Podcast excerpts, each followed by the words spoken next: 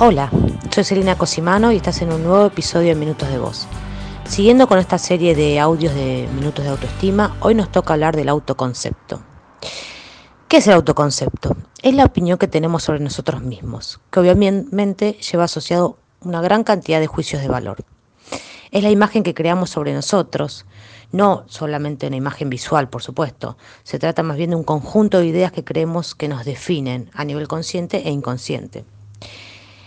Es el conjunto de características tanto estéticas, físicas, afectivas, que sirven para definir la imagen que tenemos de nuestro yo. O sea, como ven, es un conjunto, no es cómo me veo en forma física, cómo me, siento en la forma afectiva, sino en todo nuestro ser, cómo nos describimos.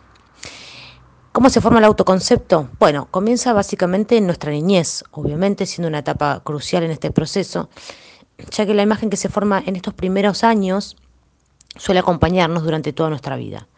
Por ejemplo, si yo de chica me percibía con capacidades para enfrentar cualquier tipo de situación, con habilidades y con cualidades positivas, voy a ser una adulta con una autoestima sana y capaz de hacer lo que me proponga.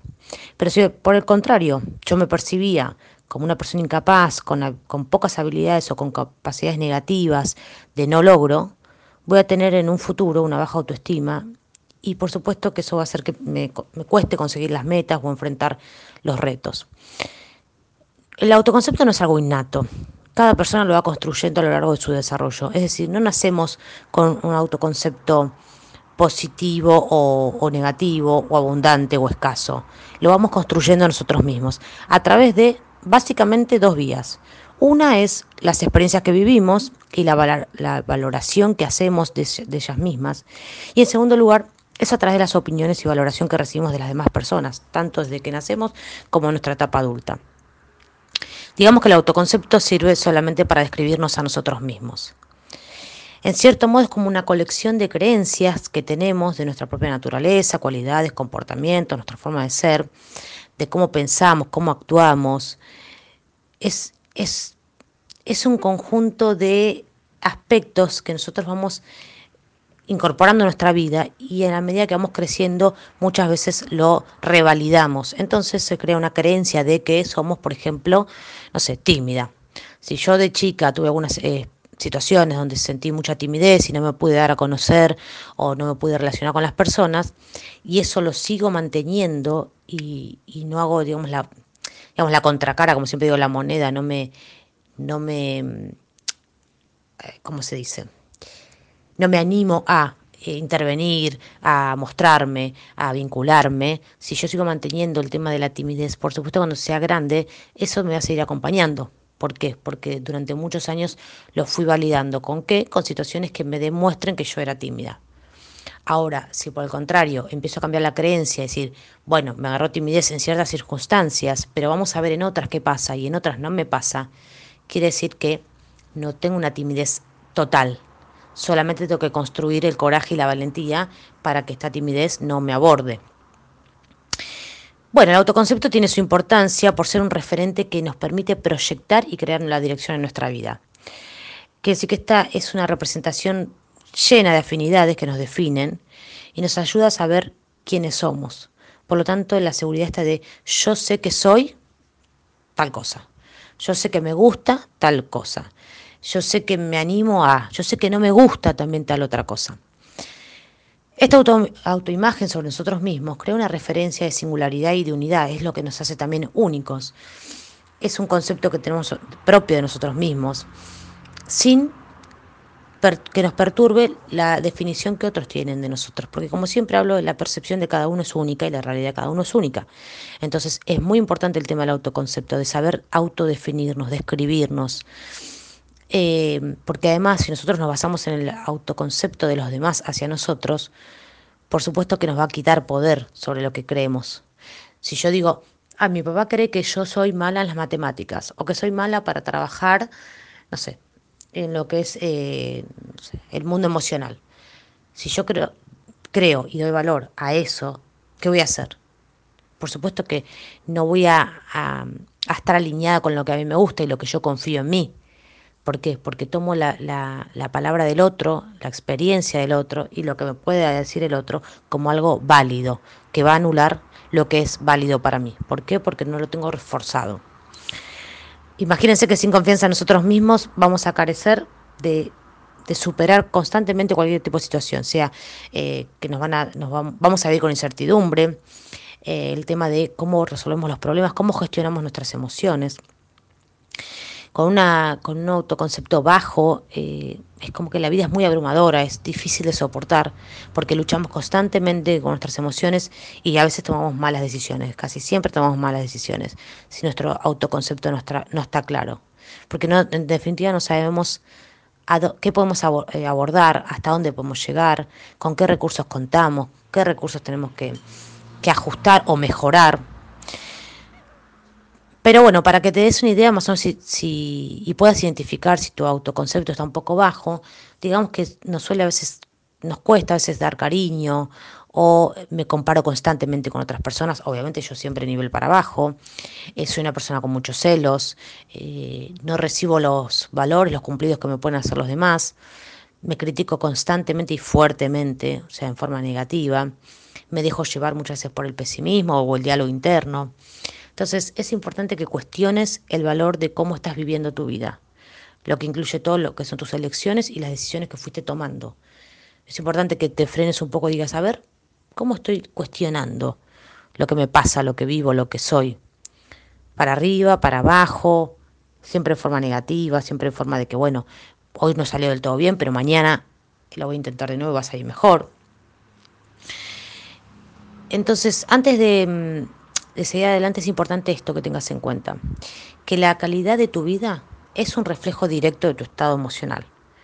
Es decir, si yo tengo un estado emocional y me convalido en buen aspecto, mi vida va a mejorar porque digamos que la vida siempre se reduce a las experiencias emocionales que elegimos disfrutar.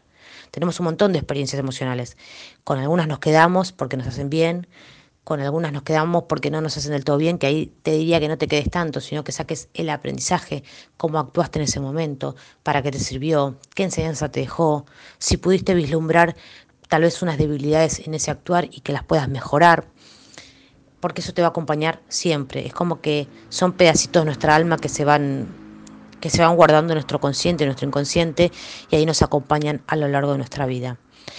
Transformar el autoconcepto es algo que necesitas trabajar constantemente. No lo vas a hacer de la noche a la mañana, esto es un proceso, igual que la autoestima y todos los demás autos que venimos hablando. Esto se desarrolla, se trabaja, se consigue, por supuesto.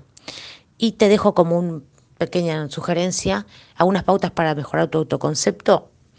Primero, cambiar el hábito de tus pensamientos. Si tus pensamientos hacia vos son negativos, bueno, por supuesto que hay que cambiarlos. ¿Hacia qué? Hacia lo positivo, hacia lo que te expanda, hacia lo que te haga crecer, creer en vos. También tu diálogo interno, esto que, que nosotros hablamos en forma de silencio, ¿no? Para adentro. ¿Qué me digo? Me digo cosas lindas, cosas malas, me digo que no soy capaz, me digo que soy capaz. Bueno, ¿qué me digo? Y sobre todo cambiar el sistema de creencias, que estas, como te dije, suelen venir desde nuestra infancia. Obviamente en nuestra edad adulta también se siguen generando creencias. El tema es saber distinguirlas, qué creencias tengo.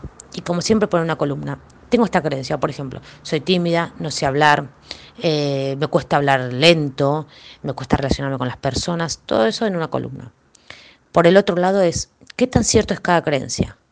Por ejemplo, si soy tímida, pero de repente me, me animo a hablar con la gente, me animo a mandar un audio, me animo a hacer un video.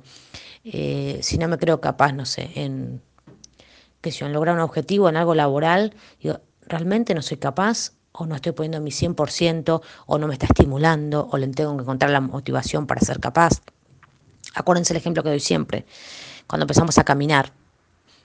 Si, imagínense si nos quedamos siempre tratando de, tratando de, intentando, y nos caíamos, y nos caíamos, y nos caíamos, y empezamos a generar esa creencia en nosotros de no voy a poder porque cada vez que doy un paso hacia adelante me caigo. Seríamos adultos gateando. Sin embargo, como es tan importante aprender a caminar porque nos va a llevar a donde queremos, seguimos practicando.